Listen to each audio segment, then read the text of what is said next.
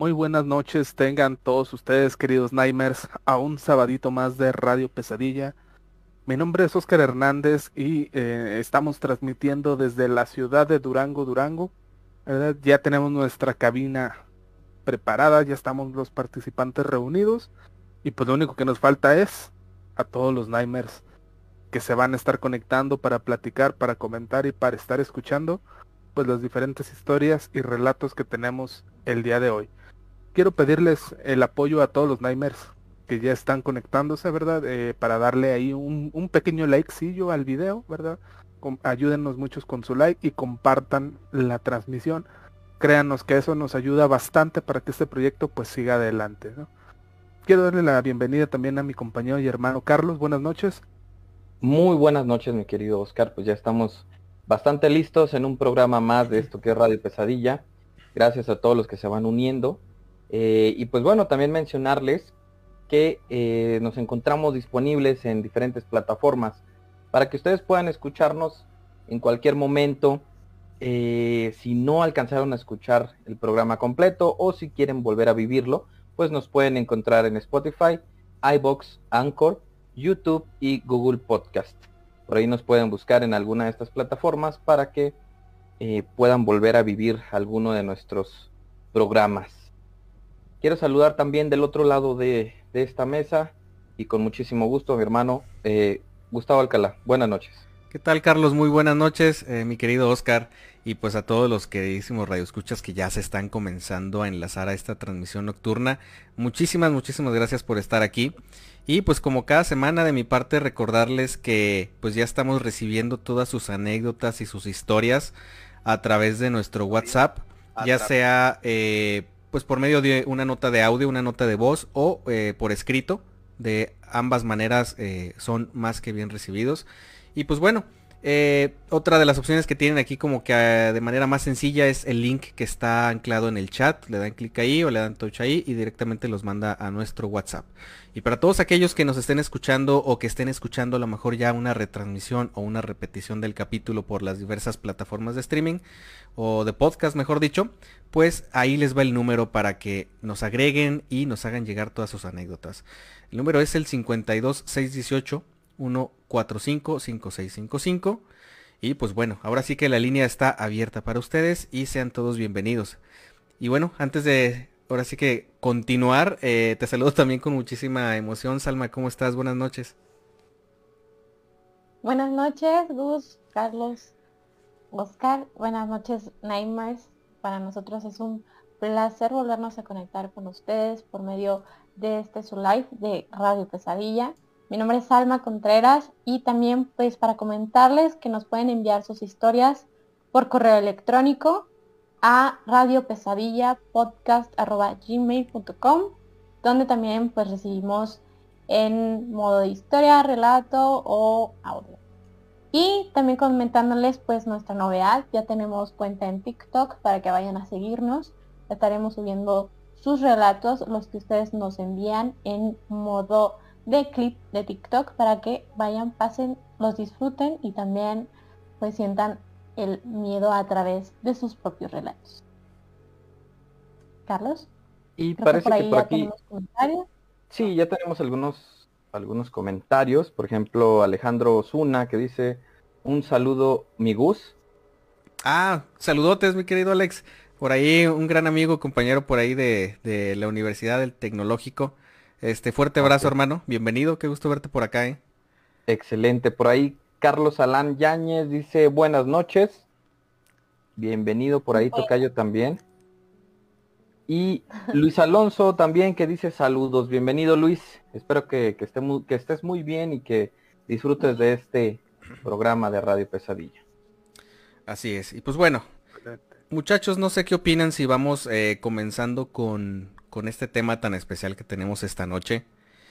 Eh, este tema por ahí, bueno, ya lo pudieron a lo mejor notar y, ver a través de las imágenes que publicamos o directamente en el título. Estaremos hablando de nada más y nada menos que de Edgar Allan Poe. Eh, hay mucho que decir acerca de, este personaje, de este grandioso escritor.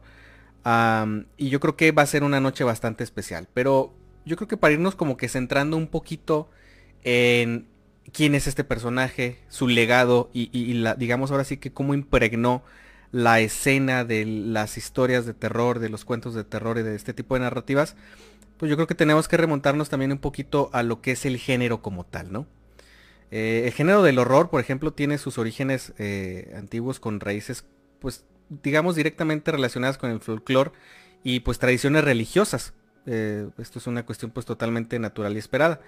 Entonces, de alguna forma, pues se centra en la muerte, en la vida futura, en el mal, en lo demoníaco, y de alguna forma también en lo que conocemos como principio de la encarnación de la persona, ¿no?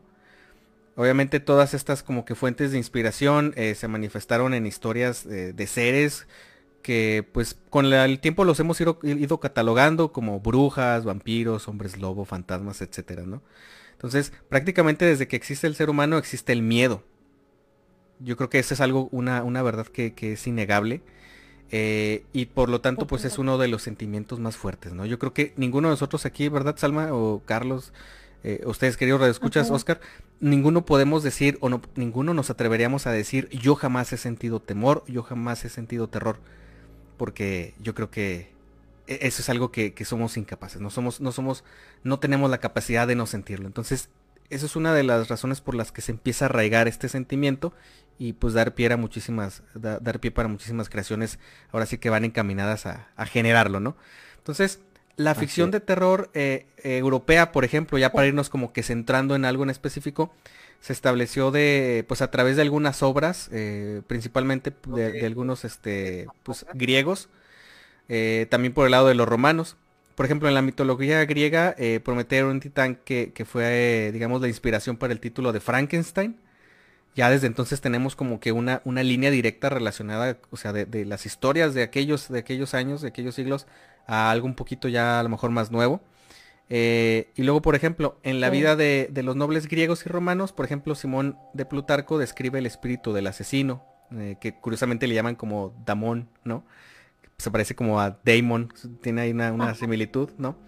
Eh, que en este caso, pues, él mismo fue asesinado en una casa de baño de, de, de Queronea entonces este es otro ejemplo. Si se fijan como que de alguna forma e, e, es, como si los miedos a través de la historia perduraran y únicamente como que fueran evolucionando y adaptándose al, contexto. Eso es algo bien interesante. Entonces, por ejemplo, también eh, Plinio el joven describe a, Tenodoro eh, de Cananita que compró una casa embrujada en Atenas. Entonces va por ahí más o menos la, historia. Entonces hay más, hay más como que antecedentes eh, desde los cuales nos podemos nosotros remontar para, para como que ir centrando un poquito. Pero digamos, de los primeros serían estos, pero tenemos más, ¿verdad, Oscar? O sea, hay, hay más como que folclore que fue contemplando, que fue configurando a lo que es este género en, pues específico del terror, ¿no?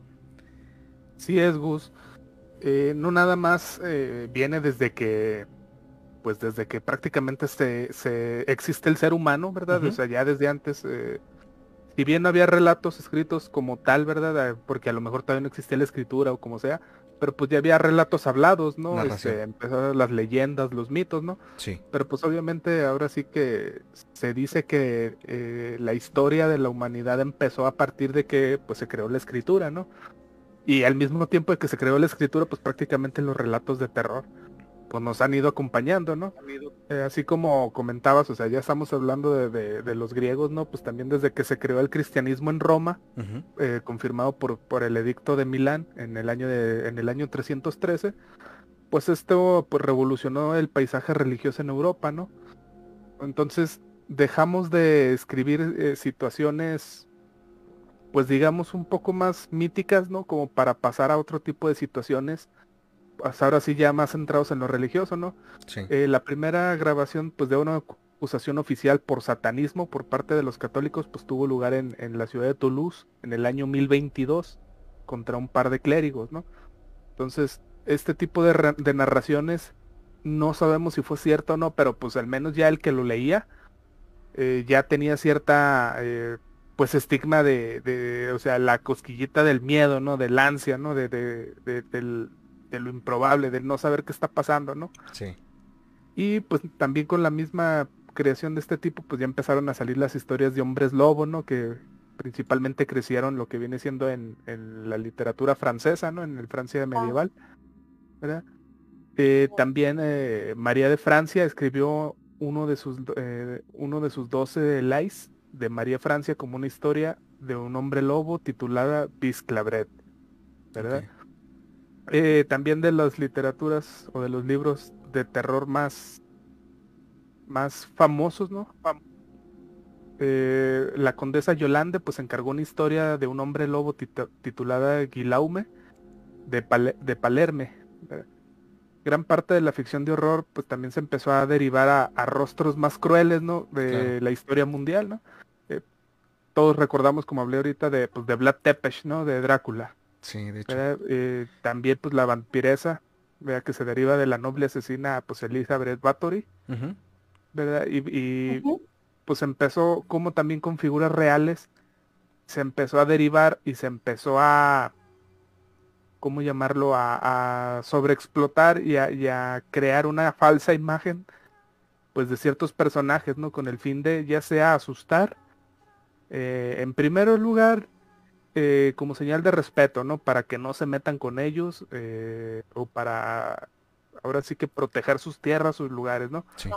Digo, muchos de estos tipos de historias fueron creadas, vamos a llamarlo, pues con consentimiento, ¿no? Incluso muchos de estos nobles, condes o reyes, lo que sea, lo hacían a propósito, ¿no? Y otros pues eran historias que se fueron creando, ¿no? Eh, en forma de, eh, ¿cómo llamarlo? Pues de, desprestigio, ¿no? O sea, era tal la aberración que generaban que la misma gente empezó ahí a, pues a, a, pues hablar mal de ellos, ¿no? Claro, y, fíjate, digo, te interrumpo rápido.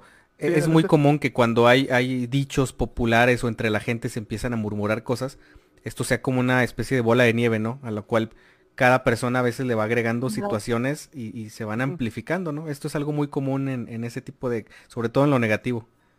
Así es. Sí. Y otros de los antecedentes pues, de este género lo podemos encontrar ahora sí que en la narrativa gótica, que es algo que nos acontece esta noche, en el cual se inició con la novela de Horace Walpole llamada El Castillo de Otranto. ¿verdad? Y pues este género es tan cercano ahora sí que al tema de horror, ¿verdad? Que ojo aquí, no es lo mismo la literatura de horror que la literatura gótica, ¿verdad? Tengo que dejar bien claro este punto, ¿verdad? Que si bien se parecen bastante y la línea entre ambos puede ser bastante borrosa, digo, tampoco no es falta de respeto equivocarse, ¿no? O sea, no, tampoco tiene nada de malo, pero sí, eh, sí tienen ciertas características un género y otro eh, que, que los diferencian también, ¿verdad? Claro. Eh, y pues en este caso, ahora sí que el tema que nos compete esta noche, el, escritor norteamericano Edgar Allan Poe fue poeta, narrador, periodística y crítico literario. Es conocido eh, por su narrativa de terror y su maestría en el relato de influencia gótica. Y ahora sí que es considerado como uno de los grandes maestros de la literatura universal. O sea, estoy casi completamente seguro que todos hemos escuchado de él eh, no necesariamente que hayan leído alguna de sus obras, pero en algún lugar todo mundo lo hemos escuchado al menos una vez, ¿no? Sí. Y se le considera a él, pues ahora sí que como, como el padre del género de, detectives, ¿no? Sí, Estas novelas que ya actualmente, pues digamos, ya es un género bastante trillado, pues prácticamente Sí, sí, perdón, que, ya se ha llevado a, películas y, demás, que, que ha eh, pues sí se ha llevado a otro tipo de arte, no nada más la literatura el género. Así es, pues prácticamente podemos decir que Edgar Allan Poe fue el, pionero en este género, ¿no? Ok. y, la verdad yo creo que alguien bastante enigmático en muchos sentidos. Eh, sería bien interesante, por ahí hago una pregunta rápida para todos nuestros radioescuchas que nos, en este momento nos sintonizan en vivo por Facebook.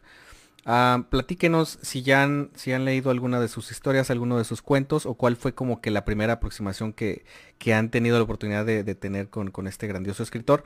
Les platico rápido la mía.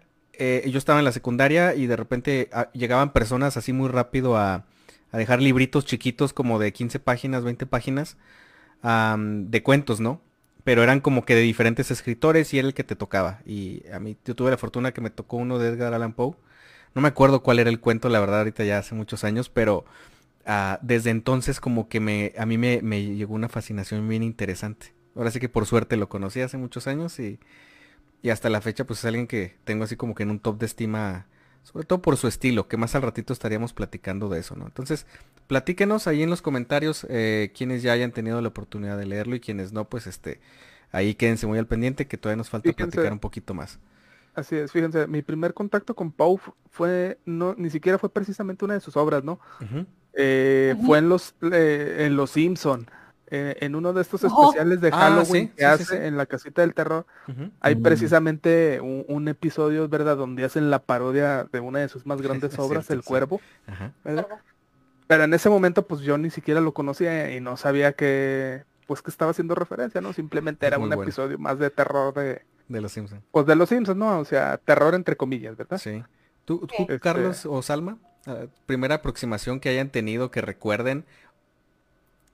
Yo también, secundaria preparatoria, eh, que nos encargaban como leer cierto tipo de literatura. Y este me acuerdo mucho de la lectura del cuervo, pero también por ahí eh, pues muchos antecedentes como lo iremos platicando eh, en pues en este programa, de muchos de los primeros escritos de Poe eran románticos, entonces también pues fue como mi primer acercamiento. Al romance y al estilo gótico, como bien decía Oscar. Mi querido Carlos. Fíjate que a mí tal vez me llegó un poquito tarde el, la fascinación por Poe. Eh, fue en preparatoria y fue porque por ahí un amigo me lo recomendó. Eh, se dio cuenta que me gustaba leer y eh, me recomendó leer de este autor. Yo la verdad lo desconocía por completo. Sí. Y el relato que a mí me fascinó, que a mí me atrapó, aparte del, del cuervo, que creo que es de los más conocidos, es Corazón del Ator. Sí. sí, es uno de los buenos. Creo que ese es buenísimo y fue el que a mí me atrapó y, y dije, ok, aquí hay algo eh, bastante interesante, ¿no? Este, este hombre realmente escribía cosas eh, pues muy enigmáticas que ahora sí que te atrapaban. Sí, entonces por ahí pues se extiende la pregunta eh, a todos nuestros escuchas, ojalá nos puedan platicar quienes ya tuvieron acercamiento. Y pues bueno, vamos a nuestra... no, tenemos comentarios antes de ir a nuestra primera pausa, ¿verdad? Sí, por ahí viene llegando Sebastián Palpatin, entonces le mandamos un, un saludote, bienvenido Sebastián y nuestro buen Rafa Uribe, también que aquí nos ha compartido varias eh, anécdotas muy interesantes. Bienvenido amigo y esperamos que disfrutes el programa. Entonces, pues bueno, eh, queridos escuchas, por favor no se vayan que vamos a una pequeña pausita y regresamos a nuestro primer bloque de relatos.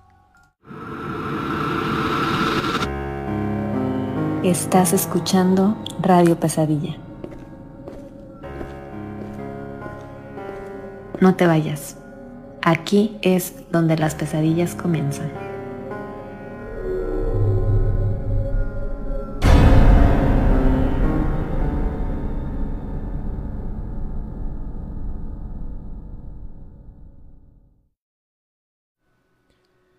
Ok, y pues estamos ya eh, de vuelta a esta transmisión eh, nocturna, son las 10 con 27 de la noche.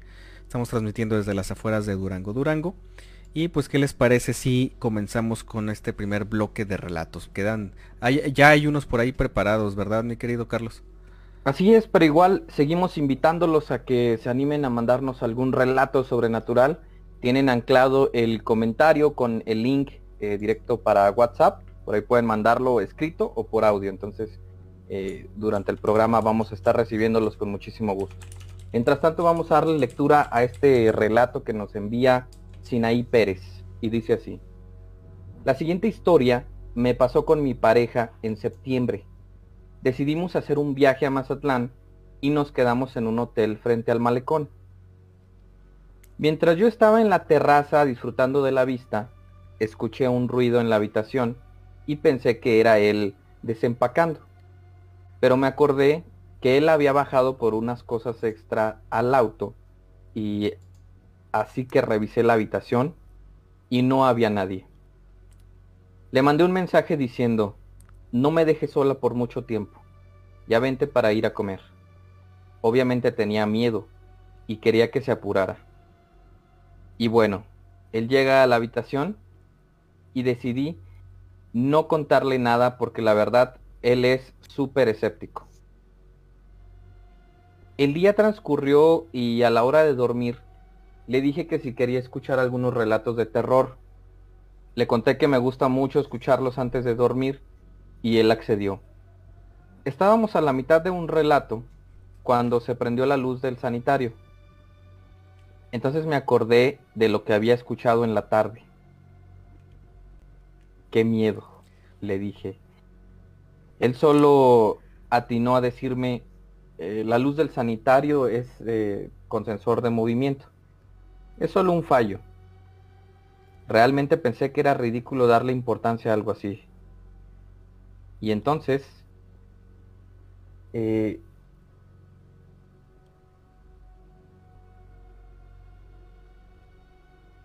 sucedió que nos entró una llamada al teléfono de la habitación. Respondí yo, y del otro lado de la línea solo había estática. Colgué el teléfono y continuamos viendo el relato. Un par de minutos después, volvió a timbrar. Volví a responder, pero ahora todo estaba en silencio. Colgué el teléfono. Llamaré a recepción. Tal vez fueron ellos, le comenté a mi pareja. Hola, buenas noches. Recibí una llamada de recepción. ¿Pasa algo? Comenté. Buenas noches, señorita. Me parece que nosotros no hemos hecho ninguna llamada y tampoco aparece en el sistema que haya entrado una llamada a su número de habitación. En eso, se escuchó una voz masculina que le dijo, dile que pudo haber sido una interferencia o un error. Y así me lo dijo la señorita que atendió mi llamada. Sin más que agregar, agradecí y terminó la conversación. Para ese entonces, yo ya no estaba en el mood de escuchar más historias de terror. Le dije a mi pareja que sería mejor dormir y nos dispusimos a hacerlo. Transcurriendo la noche, un golpe me despertó. Así es, fue la puerta del baño que se había azotado. No pude dormir muy bien y para el día siguiente, por X motivo, me volví a quedar sola en la habitación y la luz se volvió a encender en pleno mediodía pero decidí no darle importancia. Si quisieran asustarme, ya hubiera visto algo. Pensé, y en eso se apagó la luz y volvió a entrar la llamada a la habitación. Decidí salirme antes de contestarla porque sentía que en esta ocasión escucharía algo o a alguien. Encontré a mi novio en el lobby y le dije, amor, Conozco otro hotel, otro hotel más cool. ¿Quieres cambiar de hotel? Él me miró extrañado y me dijo, pero si tú elegiste este. Bueno, pasemos esta noche más aquí y mañana nos vamos al que tú quieras. Y pues ya nada más pasó. Nos cambiamos de hotel ese día y el resto del viaje ocurrió normal. Qué buen sexto sentido. Bueno, creo yo, el de ya no haber contestado esa llamada. Sí. Yo no lo hubiera hecho por completo, o sea, después de tantas cosas que sucedieron, yo, yo hubiera hecho lo mismo. O sea, yo me salía y me hubiera buscado otro lado al que ir, ¿no? Y más porque no había como explicaciones eh, lógicas más que el falló el, el, teléfono de la recepción o falló la luz de sanitario. O sea, como se me hacen muy repetitivos como para que sean fallos. No sé qué piensen ustedes. Pues es que ya de antemano sabemos como, como antecedente que en los hoteles, pues, digo, por historia suelen, suelen durar muchísimos años en funcionamiento, no son negocios este que vayan y vengan así muy rápido, sino que duran 20, 30, 40 años, o hay algunos que hasta más. Entonces, ¿qué cantidad de situaciones no verán esas habitaciones, no? tanto, eh, pues digamos, eh, no sé, escapadas románticas, este, familias enteras, este, en viajes muy especiales, o pues, como dices, ¿no? Muertes, que es como que lo que impregna más este tipo de fenómenos. Me acordé de una, de una situación que nos pasó hace muchos años a mi mamá y a mí. Eh, no le he platicado aquí, o no sé, espero que no. la voy a contar rápido. en una, eh, tiene que ver con las llamadas específicamente. Esto es lo que me deja un poquito más desconcertado. Ah, en una ocasión mi mamá se quedó dormida por la tarde, como después de comer, como a las 4 o 5 de la tarde. Y eh, fue de esas veces en las que pues se despertó hasta las 7 ya de la noche y no la podíamos despertar, como que tardaba un poquito, eh, se le hablaba y como que no, estaba muy cansada, se, se, veía muy cansada, entonces no despertaba. Entonces ya despierta como hasta las 7 y media, 8 de la noche y nos cuenta así en ese ratito a mi hermano y a mí que soñó a su mamá, que le decía, pues le contaba varias cosas, que le decía que estaba muy bien en donde estaba y, y bla bla, ¿no? Varios, varios detallitos más. Resulta que cuando nos fijamos en su teléfono, estoy hablando que son teléfonos todavía más rudimentarios, no eran smartphones, eran, eran teléfonos de pantallita verde, tenía un mensaje de voz. Ella antes se utilizaba mucho esa, situación de, eh, de, siempre checar los mensajes de voz o, el buzón famosísimo de voz. Entonces, en esa ocasión nos pide favor, eh, me dice, Tavo, ¿puedes checar mi mensaje de voz? Alguien, yo creo que alguien me marcó y pues, estaba dormida, no contesté, a ver qué me dijeron. Eh, agarró yo el teléfono, marcó al número, tenías que marcar un número y te contestaba una grabadora y te se apresiona uno para escuchar el mensaje, ¿no? Curioso, lo primero curioso que noté es que te decía primero, eh, recibiste una llamada eh, tal día a tales horas del número tal. En esta ocasión, cuando decía del número, se quedaba en silencio y no decía el número del cual habían marcado como si la grabadora no hubiera detectado quién llamó. Primera cosita rara. Eh, todo lo demás sí lo decía, nada más hasta ahí no mencionaba el número. Y luego después ya se reproduce lo que se grabó. Y en la grabación de audio, que de hecho yo creo que ya no la tengo hace muchos años, pero la, la mantuvimos en nuestro poder como por 3, 4 años, se escucha como una persona va caminando como si fuera eh, maleza seca, o sea, se escuchaban las pisadas sobre maleza seca. Miedo. Ah, y se escuchaba muchísimo viento, pero era un viento como tormentoso. Lo primero... Ajá. Ah. Sí, sí, o sea... Sí, como si estuviera en un pastizal, vaya. Sí, como si estuviera en un pastizal con una tormenta de, aire tremenda. Y aquí lo, lo, también curioso era que, que lo primero que pensabas es que alguna persona que traía el teléfono en la bolsa se le marcó mientras caminaba, ¿no?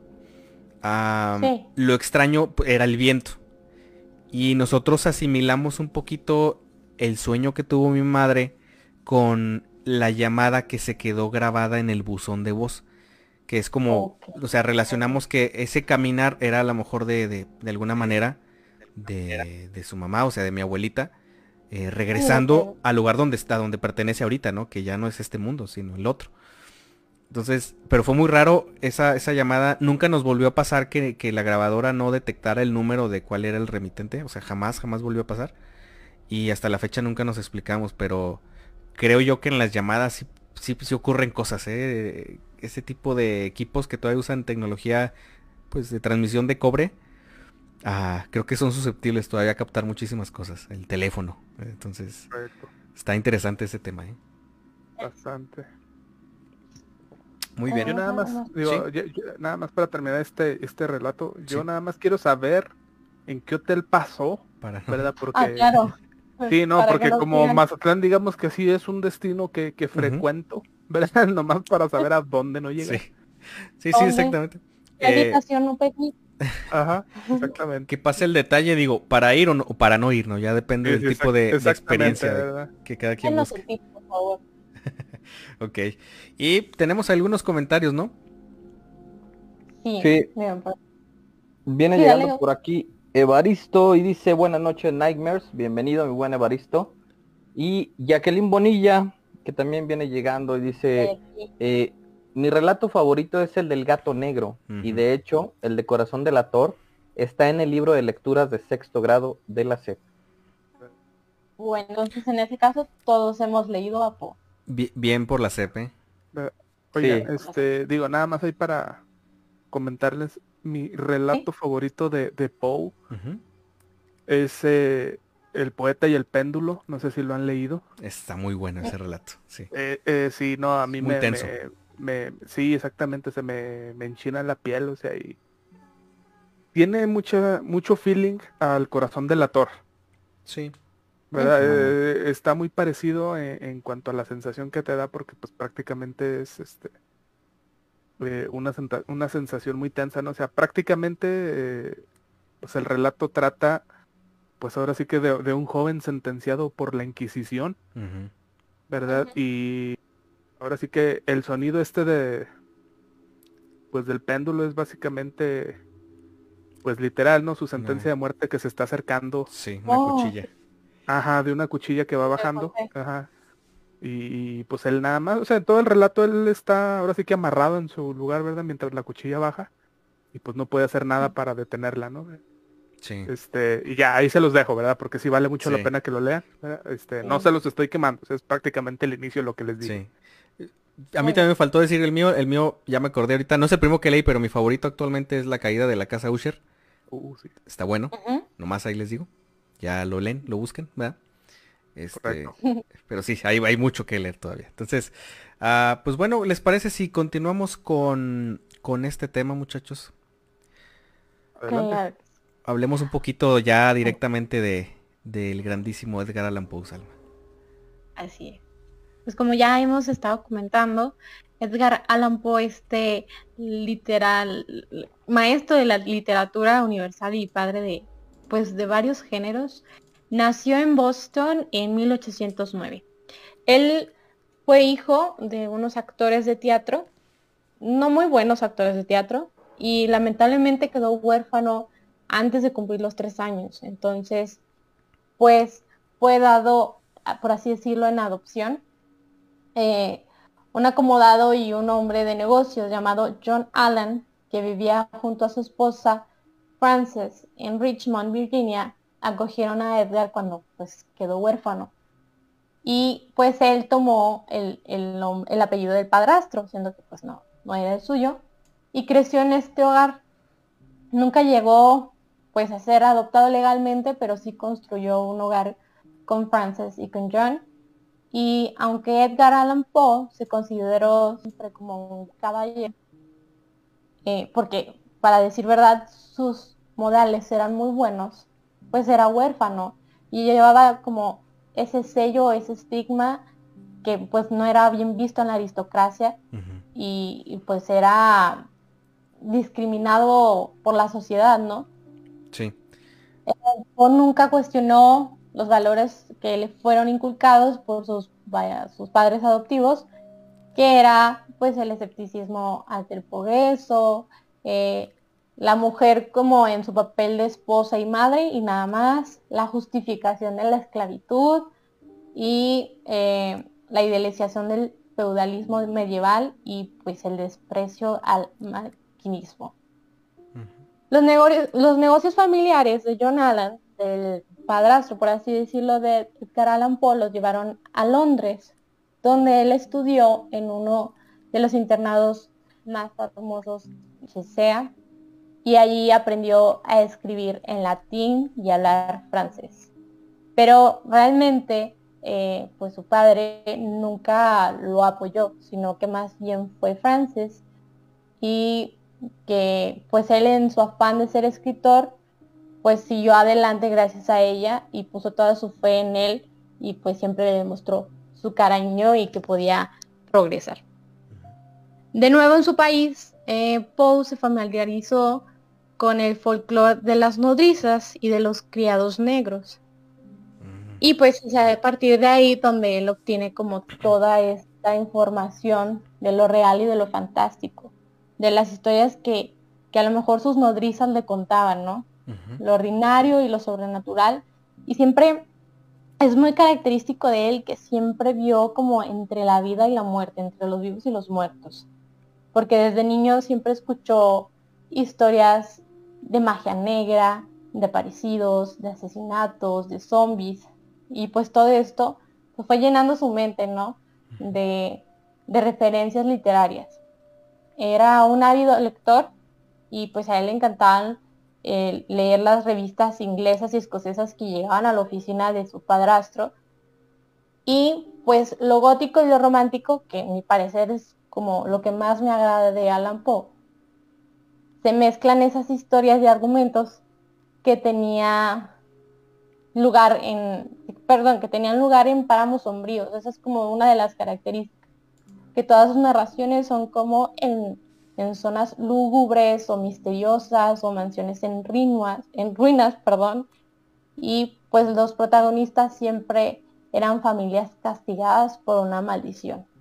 Entonces, todo este antecedente de lo que él se rodeó y lo que le gustaba fue lo que le permitió a él, ¿no? Empezar a escribir de esta manera tan, tan magistral y que realmente nos lleva a, a través de, su, de, de sus palabras a imaginar. ¿No es así, Carlos? Así es, y pues bueno, ahora nos vamos a adentrar un poco en lo que fue la juventud de Edgar Allan Poe. Y pues bueno, llegado el momento, eh, su padre decidió pagarle los estudios universitarios, ¿verdad? Eh, pero eh, pues él tenía el deseo de que aprendiera leyes y comercio. Poe se aficionó demasiado con el juego y con la bebida en ese tiempo de, estancia en la universidad, ¿verdad? Pero sin embargo se interesó por todas las disciplinas y siempre, siempre llevaba un libro en las manos. Pero llegó cierto momento en el que su padrastro se negó a pagar todas las deudas de juego que ya tenía eh, por ahí acumuladas y se vio obligado eh, a dejar este el centro educativo en el que estaba, ¿no? Eh, cosa que le hizo sentir bastante humillado y deshonrado. Tras discutir con su padre, John, pues bueno, Paul decide marcharse eh, a Boston solamente pues con un baúl y algo de dinero, ¿sí? Iba con muy poco dinero. En 1827 publicaría su primer libro, Temerlán, y otros poemas que, pues bueno, pasó, pasó totalmente desapercibido, ¿no? Los recursos económicos de Poe eh, pues empezaron a menguar y se dio cuenta que no tenía eh, el suficiente dinero para, para subsistir. Eh, por lo cual eh, hace que tome la decisión de enlistarse en el ejército. Pero pues aquí también tuvo ciertos problemas y eh, fue juzgado en una corte marcial por desobediencia y abandonar el servicio en 1831. Luego de esto, Edgar Allan Poe pues parte hacia Nueva York y publica con la ayuda de algunos antiguos compañeros de la academia su obra Poemas. Ya en 1833 eh, Poe gana eh, un premio de 50 dólares por la obra Manuscrito hallado en una botella. Y eh, pues bueno, gracias a la ayuda de un acaudalado caballero llamado John Pendleton, Pendleton perdón, Kennedy, consiguió trabajo como redactor en el periódico Southern Baltimore Messenger, donde pudo publicar diversas narraciones y poemas, ¿verdad?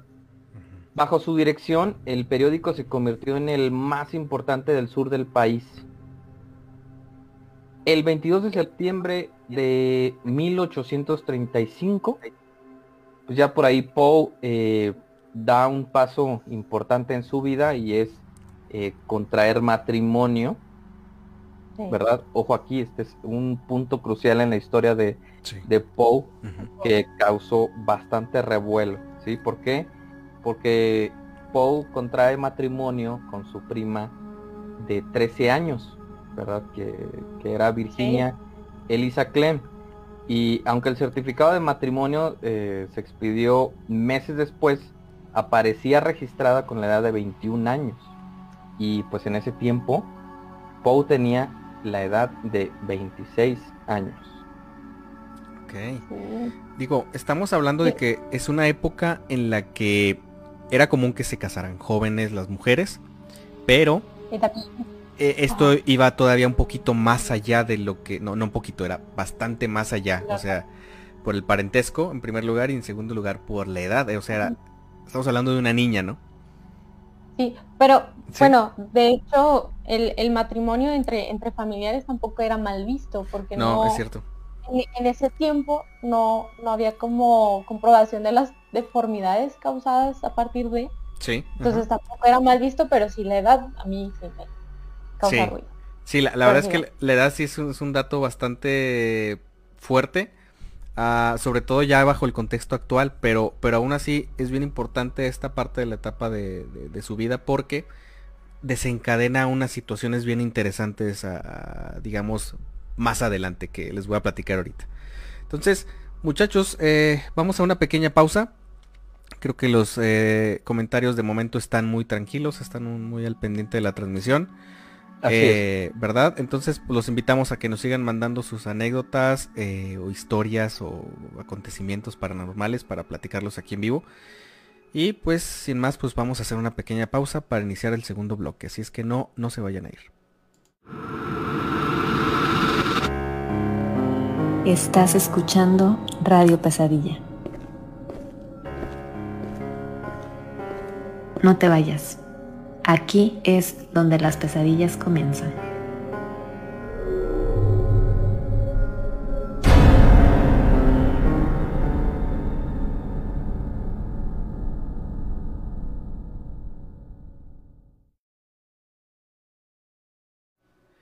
Y pues estamos ya de vuelta, queridos Nightmares. Son las 10 con 50 minutos. Eh, transmitiendo totalmente en vivo desde las afueras de la ciudad de Durango, Durango, México. Y pues vamos comenzando recién nuestro segundo bloque de relatos de esta noche. Mi querido Carlos, tenemos ahí unos bien interesantes, ¿va? Así es, eh, ya tenemos listo por aquí otro. Antes quiero mandarle eh, un gran saludo a mi hermosa esposa que ya nos está escuchando por ahí. Saludotes. Muy bien, eh, este relato nos lo envía Gaby Juárez y dice así. Les cuento que cuando recién me casé, quien fue mi esposo y yo regresábamos de una fiesta. Eran cerca de las 2 de la mañana e íbamos caminando, ya que vivíamos relativamente cerca del lugar. Cerca de la calle de invierno, en Querétaro, en una esquina, estaba abierta la puerta de un bar. Un hombre, al que no pude verle el rostro porque permanecía en oscuridad, nos saludó. Buenas noches muchachos. Pásenle. La noche es joven. Mi esposo se me quedó viendo y yo hice una ligera señal de que no y le contesté, gracias, pero ya es tarde. Y jalé de la mano a mi esposo para que camináramos. Mientras nos alejábamos, escuché la voz del hombre quedito. Decía, hacen bien en no convivir con los perdidos. Sentí como se me erizaban los cabellos de la nuca y apresuré el paso jalando a mi pareja. Hasta aquí, tal vez no parezca nada extraño. Era una simple invitación. Para esto, por seguridad, yo había dejado mi bolsa en casa de la amiga que había dado la fiesta. La mañana siguiente llamé por teléfono a mi amiga y acordamos que por la tarde iríamos por mi bolsa.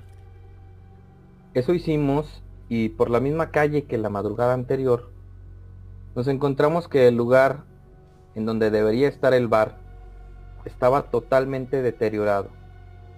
Faltaba una puerta en la entrada y se veía una barra deteriorada, con algunos bancos propios de una cantina. El techo no estaba y el lugar estaba lleno de basura. No he vuelto a pasar por ese lugar en los últimos 20 años, pero la impresión de ese momento no la he olvidado.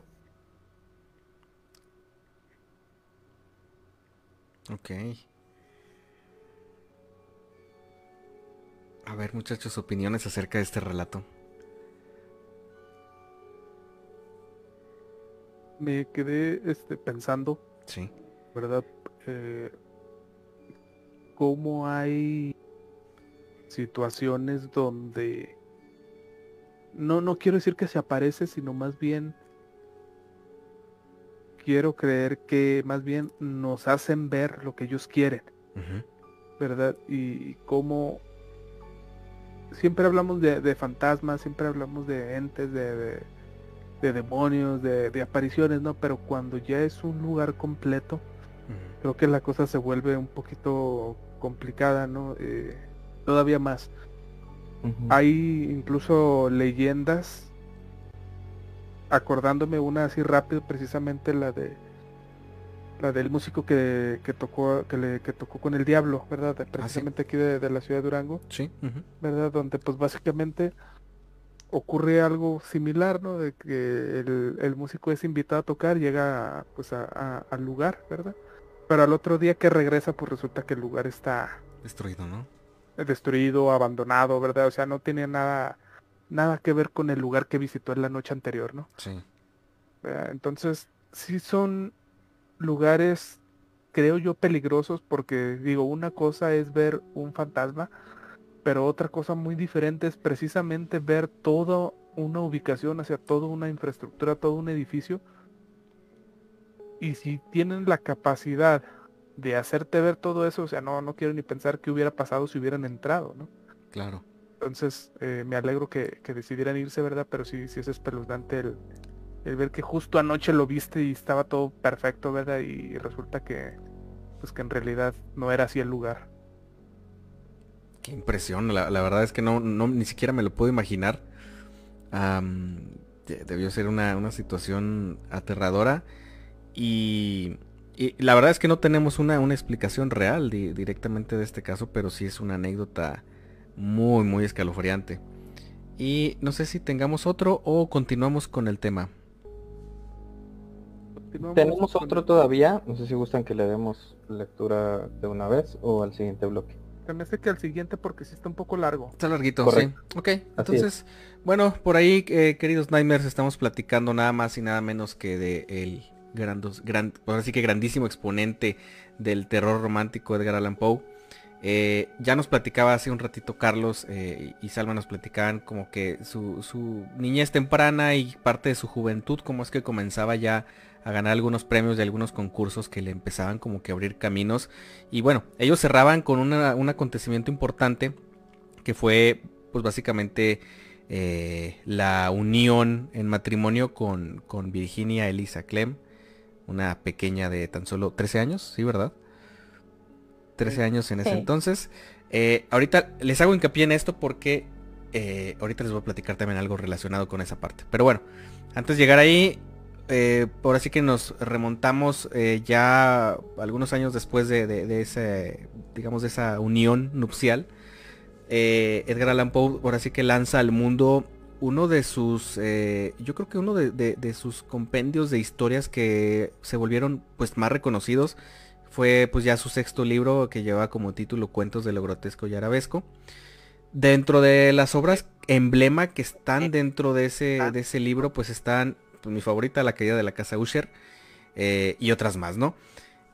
Para este momento, eh, la vida de Edgar Allan Poe tenía como que un, digamos, ahora sí que se encontraba en, ascenso, estaba mejorando en muchos sentidos, eh, económicamente principalmente, lo cual pues le permite a él trasladarse junto a su esposa y a su suegra a, una zona que se conoce como Richmond, que era una zona obviamente de casas grandes, de casas obviamente de gente con mayor poder económico.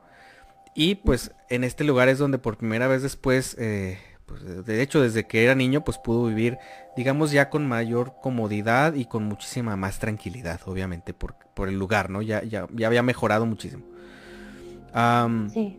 En esta época, eh, pues prácticamente es cuando, o sea, con esta estabilidad, por así decirlo, es cuando eh, Edgar Allan Poe desarrolla como que la base para lo que él iba a construir posteriormente, que serían pues las conocidas novelas policíacas.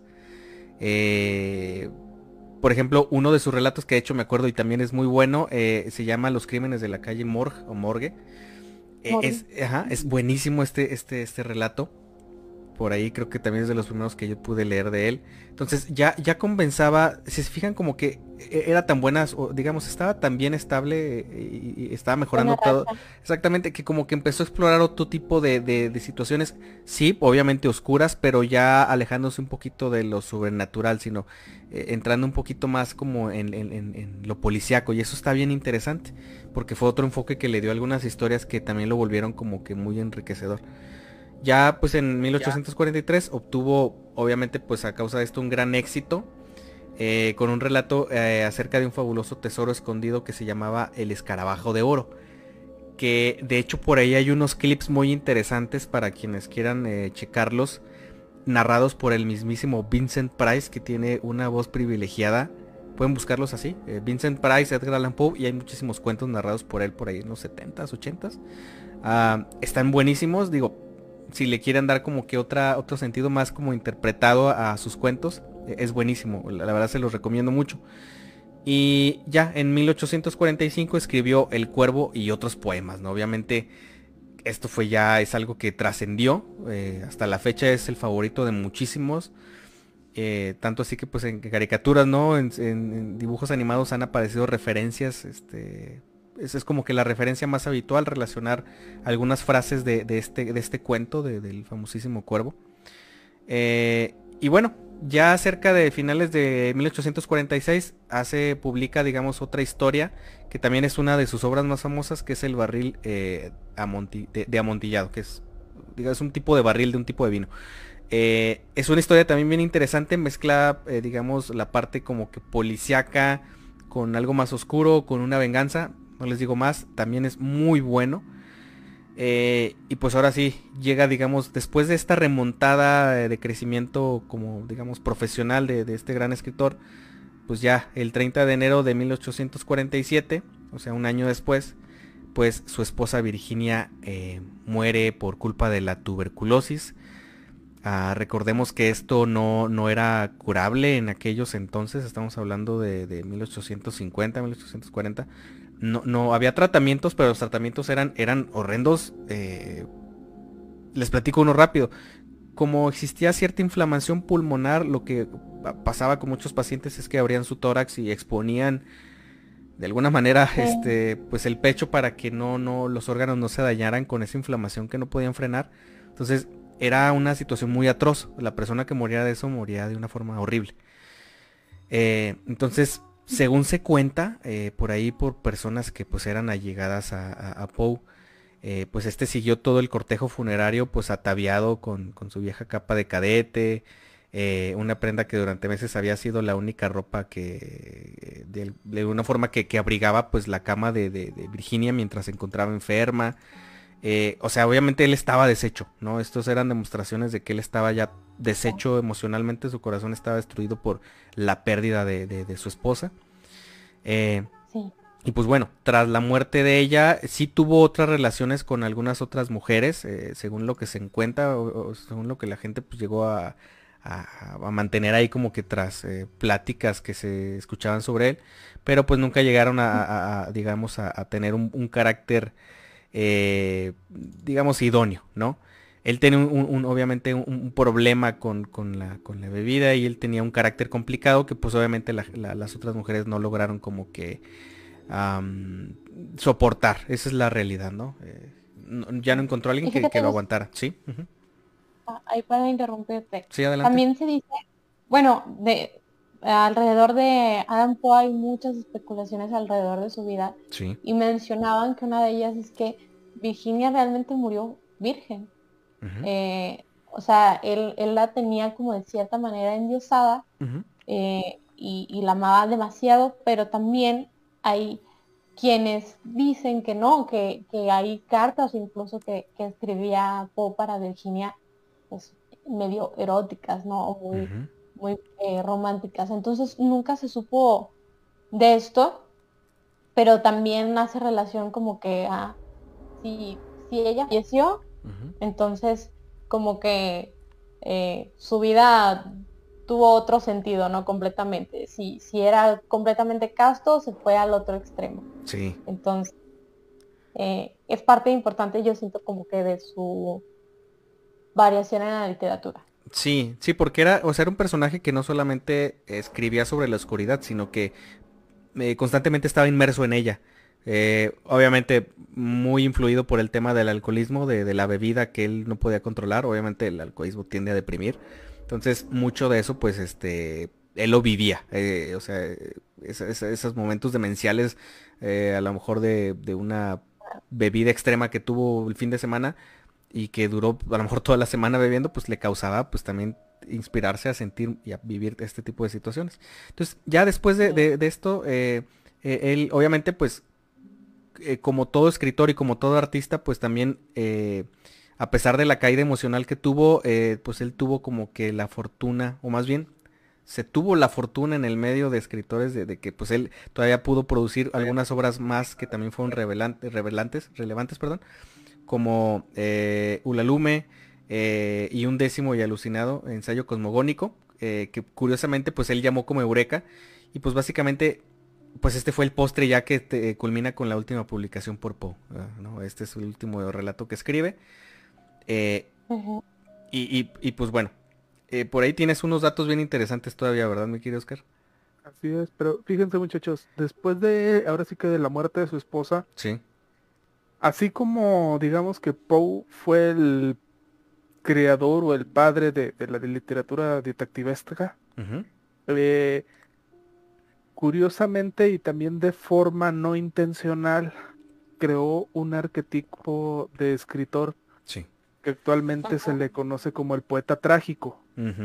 ¿verdad? Que es básicamente este tipo de autores que para poder crear una obra, eh, vamos a llamarla trascendente, ¿verdad? O, que sus trabajos sean populares, ¿verdad? O que tengan la emoción o, la sensibilidad o la causa para atraer pues a lectores, a seguidores a admirar su obra, ellos tienen que vivir vidas trágicas, ¿verdad? Porque sienten que, que, sus experiencias son lo que transmiten esa chispa, ¿no? E, e, esa llama que, que causa que sus trabajos sean maravillosos, ¿no?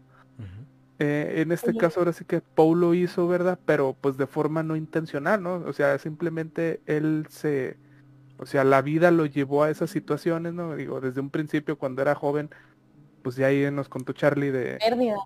Ajá, o sea, de que era adicto al juego, al alcohol, ¿no? O sea, desde ahí ya empezamos a con este tipo de situaciones. Sí. ¿Verdad? Y casualmente o curiosamente se creó este tipo de, ahora sí que de arquetipo de escritor, o sea, el poeta trágico que les menciono, ¿verdad? Que incluso actualmente hoy en día se sigue utilizando y muchos lo hacen de forma intencional. O sea, prefieren eh, empezar a, drogarse, a tomar, a visitar lugares pues de mala muerte, por llamarlo de alguna forma, este, incluso eh, he conocido casos de gente que, por seguir esta pasión, por seguir su carrera de escritor, de artista, pues han llegado a extremos de incluso vivir en la calle, o sea, y no por experimentarlo, ¿no? O sea, sino que literalmente lo viven. Dejaron todo, o sea, dejaron su casa, dejaron su familia para irse de vagabundos, o sea, con tal de poder escribir obras maravillosas. O sea, conozco casos, ¿verdad? Entonces, vivir su arte, ¿no? Exactamente. Entonces, o sea, es, es interesante, ¿verdad? Pero pues también hay que tomar en cuenta que esta realidad de que pues Alan Poe no lo hacía porque quería, ¿no? Sino que de verdad estaba deprimido. Ok. ¿Verdad? Eh, se dice que en el año de 1849 pues Poe concertó un matrimonio con una señorita llamada Sara Elmira Royster. Ah, ¿Verdad? Y pues ahora sí que dicen que a pesar de que todos sus conocidos y familiares pues lo llegaron a ver pues feliz, ¿no? Entusiasmado, como que como que estaba ilusionado otra vez. Pues la verdad es que no sabemos, ¿verdad? Si realmente estaba feliz o, algo o, aparentaba eh, esta felicidad, ¿no? Porque pues de repente un día desapareció y se le perdió el rastro, ¿no? A, a Poe, ¿verdad? Nadie supo qué pasó con él, ¿no? Nadie sabe dónde estaba, nadie sabe qué estaba haciendo, ¿no? Sino que hasta eh, el día 3 de octubre, ahora sí que de ese mismo año, eh, lo encontraron en las calles de la ciudad de Baltimore, ¿no? En un estado ahora sí que ya de, delirio, ¿no? O sea, ya estaba muy grave psicológicamente, Dicen que se le encontró pues angustiado y que necesitaba de, ayuda inmediata. Eh, fue trasladado ahora sí que por su viejo amigo James Snodgrass, eh, ahora sí que al Washington College Hospital, donde se murió ahora sí que Alan Poe un domingo 7 de octubre del año de 1849, a las 5 de la madrugada. Dicen que en ningún momento pues fue capaz de explicar cómo había llegado a dicha situación, eh, ni por qué llevaba ahora sí que ropas que no eran suyas, ¿no? Eh, con las que pues había desaparecido, ¿no? O sea, simplemente apareció de una forma misteriosa, nadie sabía cómo llegó ahí, ni por qué, ni qué estaba haciendo, ni siquiera él mismo se, se podía explicar, ¿no? Ahora sí que cuenta la leyenda que en los últimos momentos pues invocó obsesivamente a un tal Reynolds, que curiosamente pues era el explorador que él, eh, que había servido de modelo para su, ahora sí que su, su libro, eh, la narración de Arthur Gordon Pym, que para quien no sepa, este fue su única novela tal cual, ¿no? O sea, si se fijan todo lo que escribió Poe eran cuentos cortos, eran relatos, eran poemas, ¿verdad? Pero este fue su única novela tal cual, ¿no? Eh, la narración de Arthur Gordon Pym. Sus últimas palabras fueron que Dios ayude a mi pobre alma. O sea, imagínense morir diciendo esta frase. Está tremenda esa frase. ¿eh? Sí, porque no sabemos qué estaba sintiendo, qué estaba viendo o de qué se arrepentía. O sea, no sabemos eh, el contexto de, de, lo que estaba viviendo, ¿no? tanto los informes médicos como el certificado de defunción pues se perdieron, ¿no? En los periódicos de la época dijeron que, que, la muerte de un genio del misterio pues se debió a una congestión, otros dicen que por una inflamación cerebral, ¿verdad? pero pues realmente sin, ahora sí que sin el certificado nadie sabe realmente cuál fue la causa de la muerte. Y pues con este eufemismo se solía cubrir eh, en la época pues ahora sí que los fallecimientos más vergonzosos, ¿no? Como pues en este caso se cree pues el alcoholismo que sufría el, el autor. Wow. Pues fíjate. fíjate sí, ah. adelante, adelante, Salva, sí. Siento que no, no todos los autores eh, se refugian en el alcohol, pero sí como que se da de cierta manera, ¿no? El, el ser tan introspectivo en lo que te sucede, el bueno, sabemos que, como tú bien nos mencionabas, ¿no, Oscar? De que su vida estuvo llena de muchas situaciones eh, tristes, decadentes, pérdidas, eh, pues de cierta manera lo orillan a, tratar de, sacarlo, ¿no? Por medio de su arte o por medio del alcohol. Entonces, eh, es bien decido, bien, bien conocido en el medio de, de los escritores, que ningún escritor quiere que su hijo sea escritor, porque pues van sin timón y, muchas veces caen en el delirio, ¿no? Por, por tratar de sacar más allá de sus historias. Y también algo muy interesante. Ah, perdón, sí, adelante. Digo, nada más para comentar. Y a veces eh, se pierden entre la misma realidad y la ficción que ellos mismos crean, ¿verdad? Porque como están tan enfocados en estar creando ideas, creando historias, contenido todo el día, todas horas, eh, muchas veces empiezan a perder esa sensación de que es real y que no, ¿verdad? Eh, Qué cosa que pudo haberle pasado a Power, así que al final de sus días, obviamente acompañado de, alcohol, ¿no? Sí. Que yo creo que es el ingrediente ah, que, amplifica, yo creo que fue el catalizador que para bien o para mal catapultó tanto la, la cuestión creativa de su oscuridad interna y de lo que llegó a vivir desde niño y, pues de alguna forma pues también acaba con su vida eh, deteriorándolo, ¿no? De esa manera tan, tan, tan atroz. Eh, y fíjate que... Sí, totalmente. dramatismo total, sí. Agregando algo más, eh, de lo de su muerte, realmente como, como nos platicaba Oscar, ¿no? Lo, el, el reporte médico, el informe médico, pues se extravió, pero también se dice que le, pudo haber sufrido de cólera y por eso llegó a ese punto de decir que Dios ayuda a mi pobre alma por el sufrimiento que él tenía o por la congestión alcohólica como como bien lo encontraron en una calle no este que este o también hay, hay otras explicaciones que ya ven que iba a contraer matrimonio eh, contrajo matrimonio con Sara Emilia Roy, Royster me parece sí verdad que sus familiares pudieron haberlo asesinado. O sea, realmente la, muerte de Edgar Allan Poe está en, un misterio inconcluso. Ok. Fíjate, eso, eso no lo sabía, esa, esa otra como corriente de, su posible causa de muerte, porque sí, es, algo que no se comprobó. O sea, existen sus registros como todo en la historia, pero sabemos que lo que pasa en la historia no siempre es, la realidad. Eh, pero bueno, estamos eh, llegando a nuestro, yo creo que habrá un buen momento para llegar, ahora sí que iniciar nuestro tercer bloque de relatos. No, no sé si haya comentarios por ahí pendientes, creo que está muy tranquilo el chat, ¿no? Está muy tranquilo. Ok, pues andan muy, muy entretenidos por ahí escuchando la transmisión. Entonces, vamos a una pequeña pausa para ir a relatos, así es que no se nos vayan a, ir todavía que esto aún no termina. Estás escuchando Radio Pesadilla. No te vayas. Aquí es donde las pesadillas comienzan.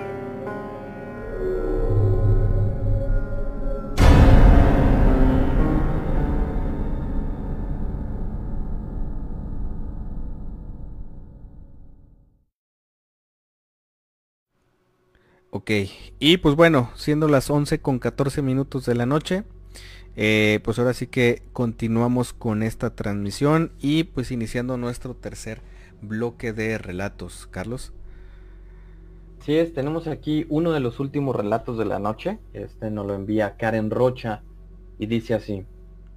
Desde muy pequeña me han pasado todo tipo de cuestiones, pero se empezaron a desatar con más frecuencia desde que era una adolescente. Una de ellas empieza así. Aproximadamente eh, a los 19 años, comencé una amistad con un amigo. No puedo decir su nombre, pero le llamaré Pedro. Hace 17 años falleció.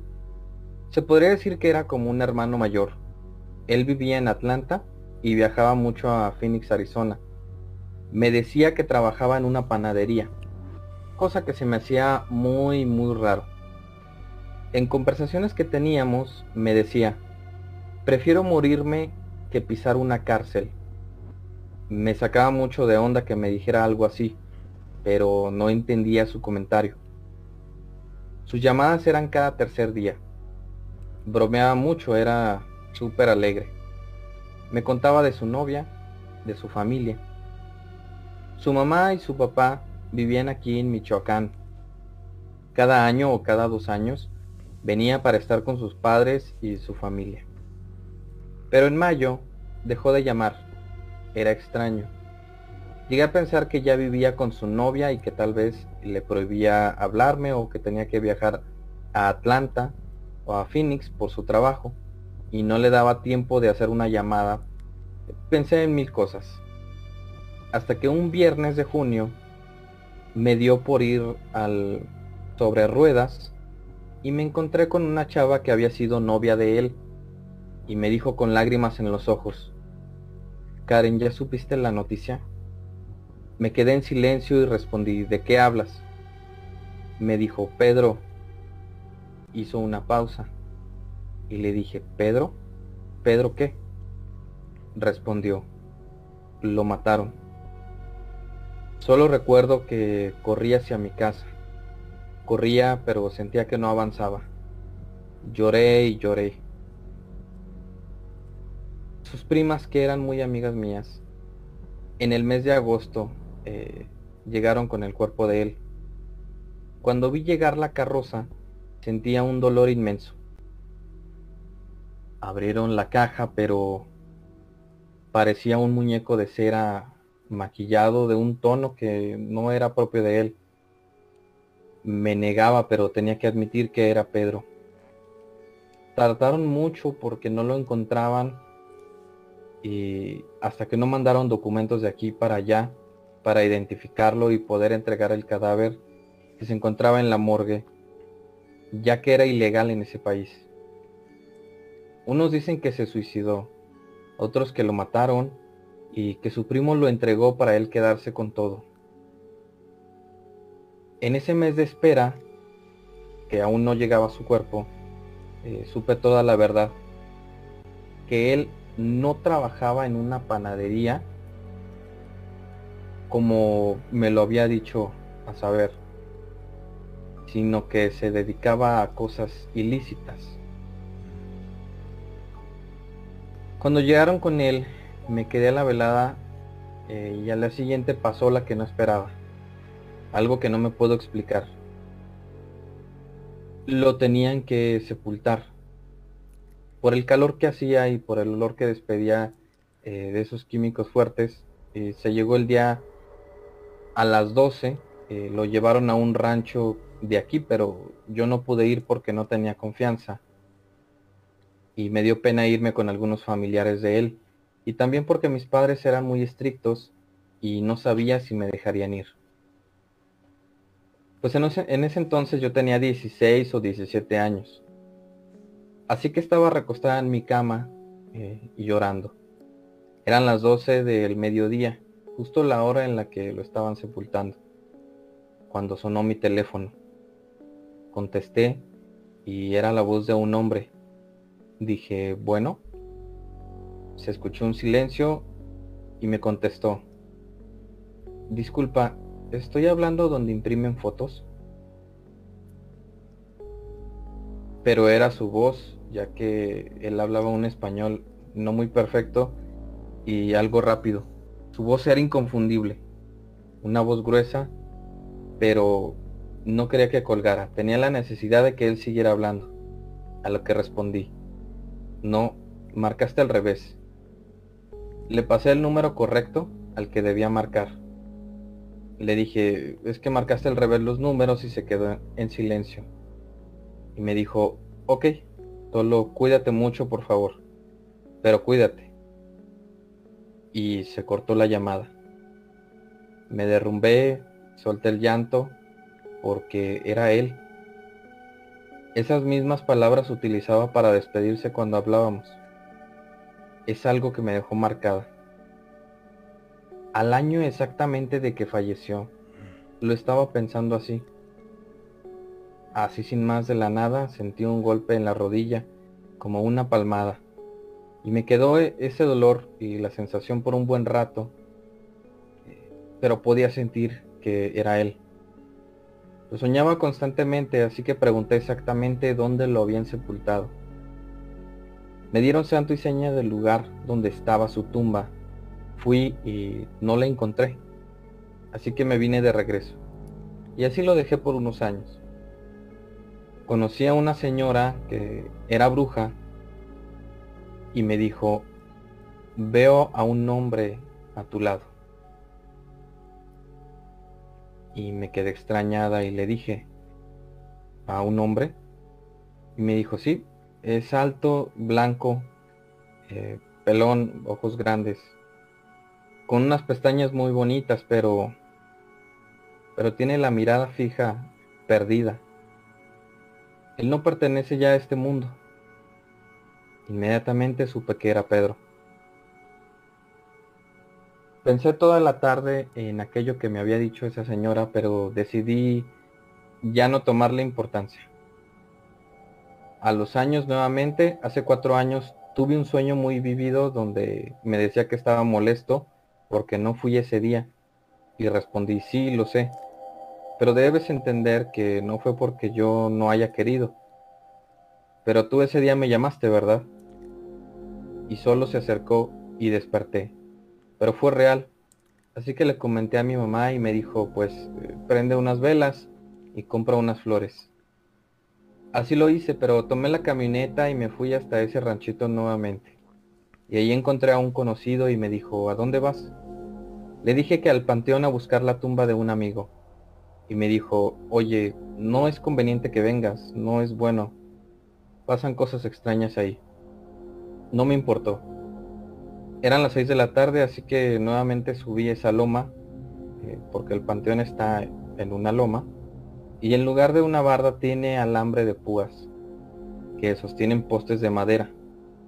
Llegué a la puerta y recordé las palabras de su prima donde me decía, llegas a la entrada, abres la puerta de la cerca y vas a ver un árbol grande. Y al lado está él, eh, vas a ver su nombre.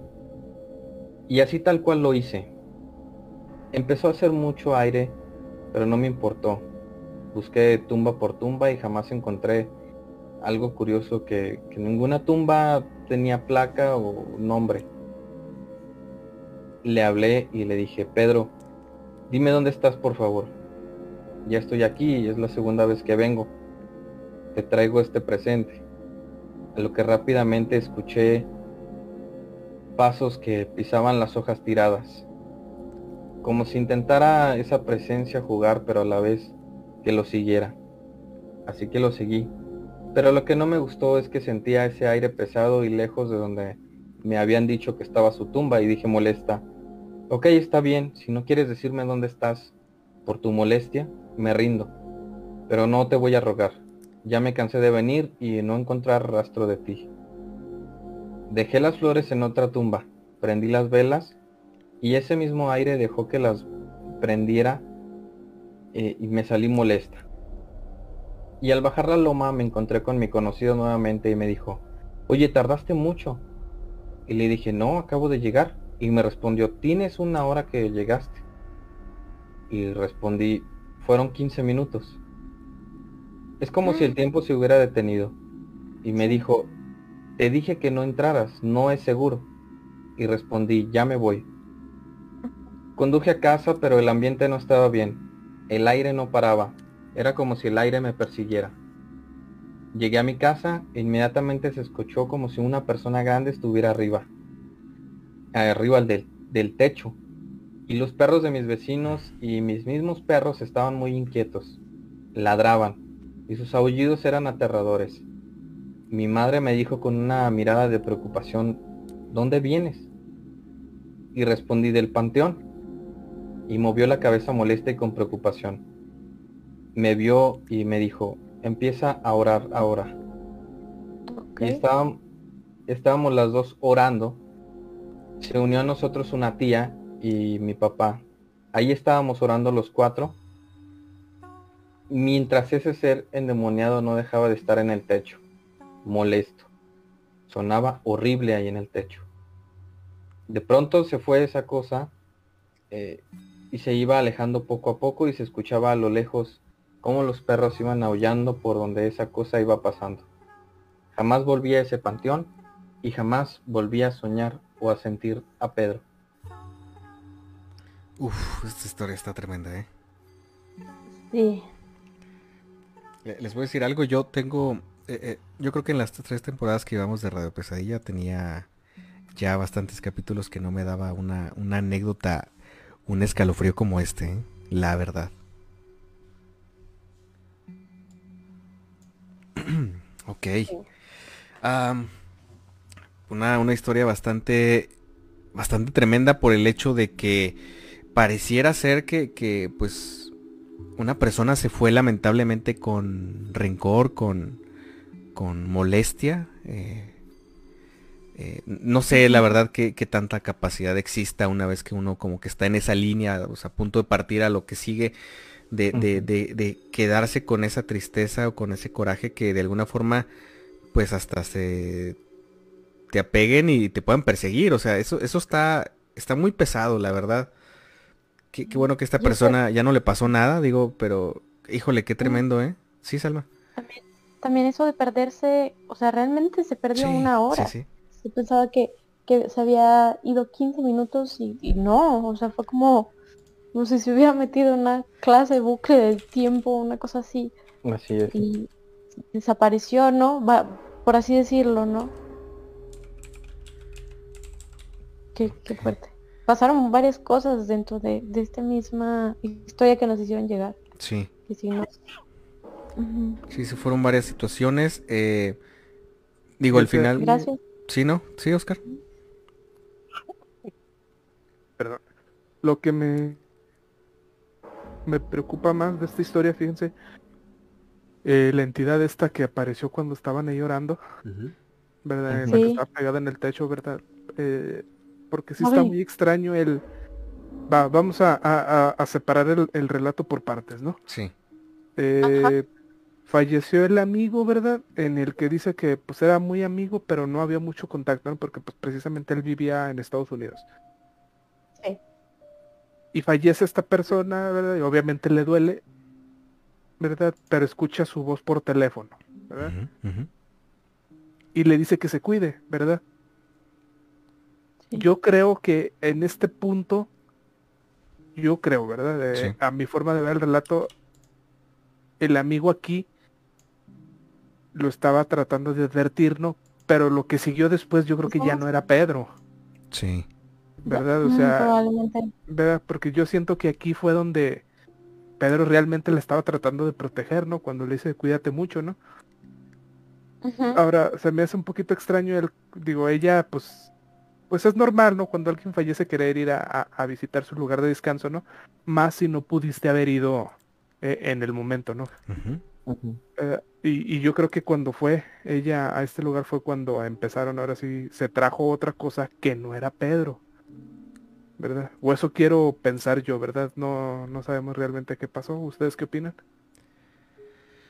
Ah, es, es, es, un tema bien interesante porque, mira, no, te voy a dar mi opinión, sino les voy a, comentar algo que se, que se platica mucho en algunas culturas orientales. Y eso es que cuando la persona fallece, si se va con un mal pensamiento, con un coraje, con un odio, con un rencor, algún sentimiento de traición o de venganza, eh, se vuelve un blanco fácil como, como digamos, este alma, eh, ahora sí que a la deriva, porque existen entidades, o según lo que narran un poquito estas leyendas, que, existen entidades, obviamente demoníacas, negativas, que se aprovechan de, estas almas que, ahora sí que culminan su existencia física eh, en, en, un momento como de calamidad, de tristeza o desolación, y pues todavía son tentadas, eh, o sea, estos, estas energías tientan a, estas almas tristes a que, pues digamos, a ofrecerles una venganza, a ofrecerles una forma de desquitarse o de reclamarle a alguien algo que quedó pendiente, no lo sé.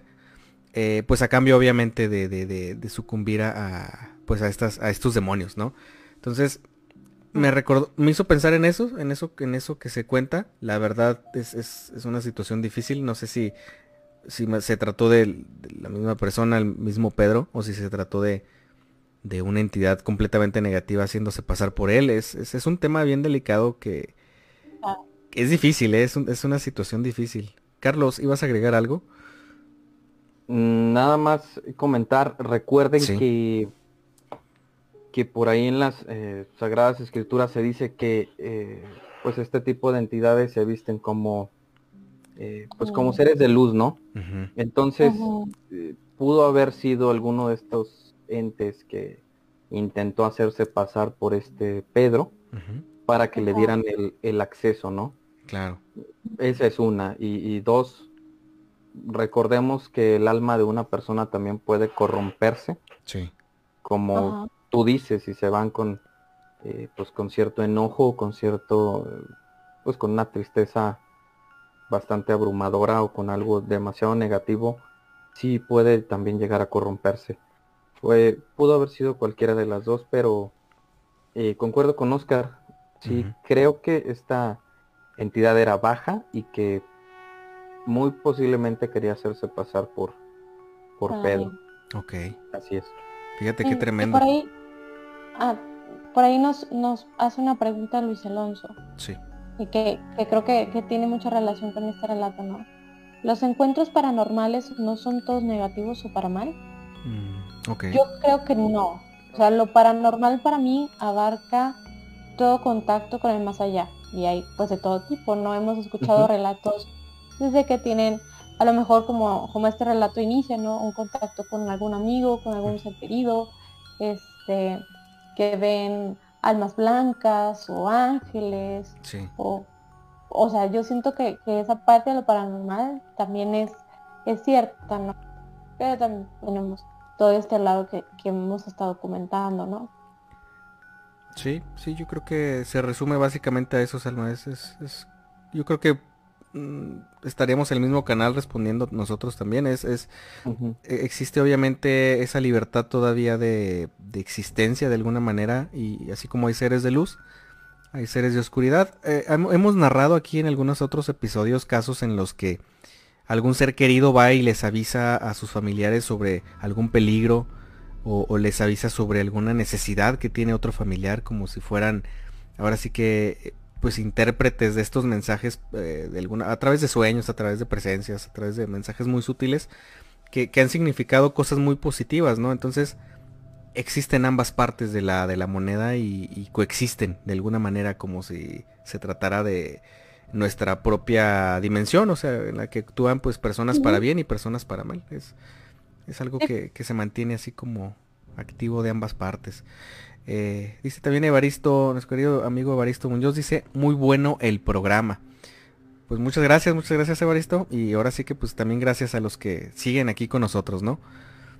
Y a ver, ¿a qué vamos muchachos? Eh, ¿Qué sigue? Tenemos, eh, bueno, hay un par de comentarios más acerca de, de, como para ir cerrando ya lo que fue el tema de esta noche, ¿no? Sí.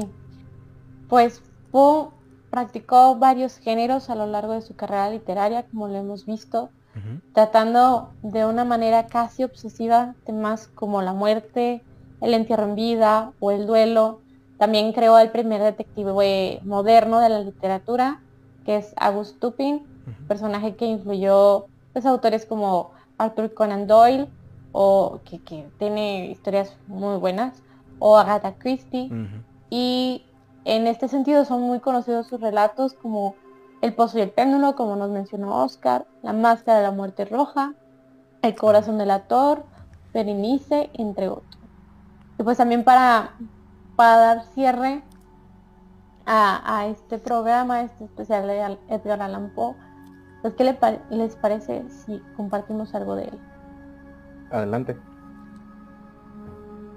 Muy bien. Este es El lago de Edgar Allan Poe. En mi tierna juventud fue mi, si no, frecuentar un lugar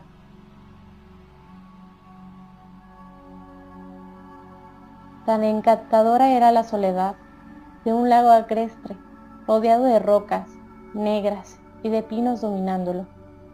Mas cuando a la noche tendía su velo sobre ese lugar, igual que en todos, y pasaba el místico viento murmurando melodías, entonces, oh entonces, despertaba al terror del lago solitario.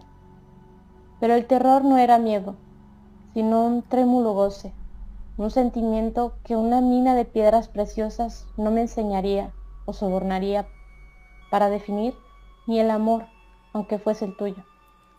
La muerte estaba en esas ponzoñosas ondas y en su seno una tumba en consonancia.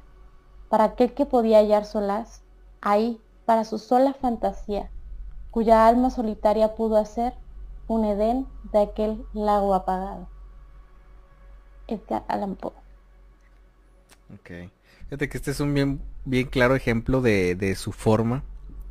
Eh, obviamente eh, tiene variaciones, pero obviamente sus anécdotas, sus cuentos a veces son, son muy pintorescos en el sentido de la forma en la que escriben y la forma en la que adornan esa misma descripción, sino que, o sea, no son tan mundanos, o sea, tan directos, sino que tiene como que ornamentos literarios, no sé si se pueden llamarle así, o sea, como pequeños adornitos en, las palabras que usa, que lo hacen, pues como tal, son poemas, ¿no? Pero que de alguna forma eh, lo hacen como que bien digerible y, pues ese es un ejemplo de muchos, la verdad, este... Digo, yo no soy experto en él, pero yo creo que hay mucho que, se puede explorar para quienes no lo conozcan todavía. ¿eh? Sí, y, me, me encanta esta eh, agonía, este disfrute de la soledad, de, entrarse hacia, como lo hemos estado diciendo, ¿no? Hacia la muerte, hacia eh, estos temas que a lo mejor a nosotros nos cuesta un poco indagar y que él lo disfrute y lo maneje con tanta facilidad, bueno, que lo maneja con tanta facilidad, a mí me encanta. Ok. Y pues bueno muchachos, no sé qué les parece si vayamos cerrando ya esta transmisión. Claro que sí. Entonces pues bueno, de mi parte, eh, como cada semana, pues siempre eh, agradecerles muchísimo la confianza, bueno, principalmente eh, el, honor de su presencia durante esta transmisión, ya sea que nos escuchen a través de podcast o a través de la transmisión en vivo. también su, obviamente, confianza a la hora de hacernos llegar sus historias y relatos.